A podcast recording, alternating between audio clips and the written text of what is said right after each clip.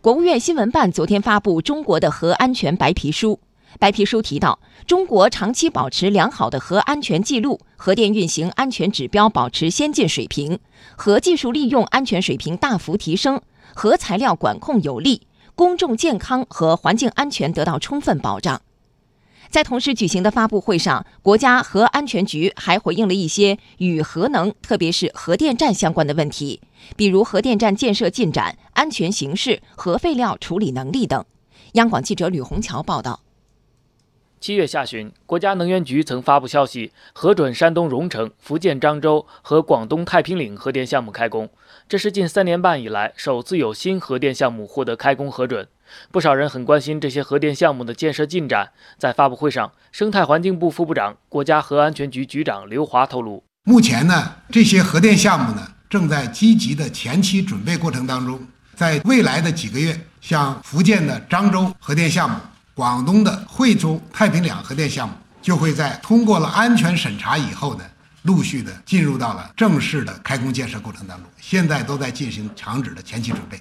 而根据中国的核安全白皮书，截止到今年六月，中国运行核电机组四十七台，居世界第三；在建核电机组十一台，居世界第一。在日本福岛核事故发生后，一些国家选择去核，为什么我国坚定地发展核能？刘华说，联合国五个常任理事国基本都还是在坚定地发展核能，而且从能源结构看，中国以煤炭为主，这也决定了必须发展清洁高效能源。从保障能源安全、应对气候变化等方面看，也要把核能作为一个重要选项。刘华同时强调，中国积极吸取日本福岛核事故的经验教训，进行了安全技术改进，是在确保安全的基础上发展核能。我们认为呢，中国的核电厂址发生类似日本福岛那样的地震加海啸这种极端自然灾害的可能性极小。同时，我们针对这样的核事故，对我们的厂址进行了全面的重新评估，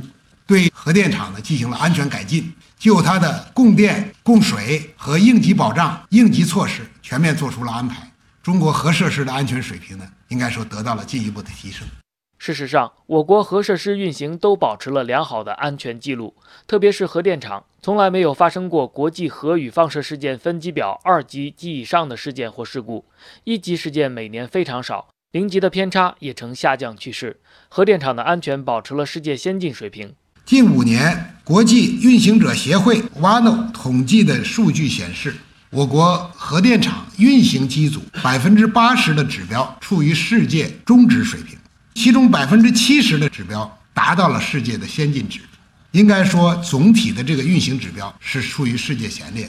当然，评估核电站是否安全，还要看放射性废物的处理。有报道说，中国核电站内部的核废料处理能力即将达到极限。对此，刘华回应：中国不论是在中低水平放射性废物，还是在高水平放射性废物的处理处置方面，都做了规划战略安排。中低放废物处置厂已经建立了两座，并在安全的运行。下一阶段呢，中国还会在发展核电的省份陆续建造五个左右的中低放废物处置厂。中国对高放废物处置现在正在进行地下处置厂实验室的立项和研究开发，这个立项呢也快很快的进入到实质性的进展阶段。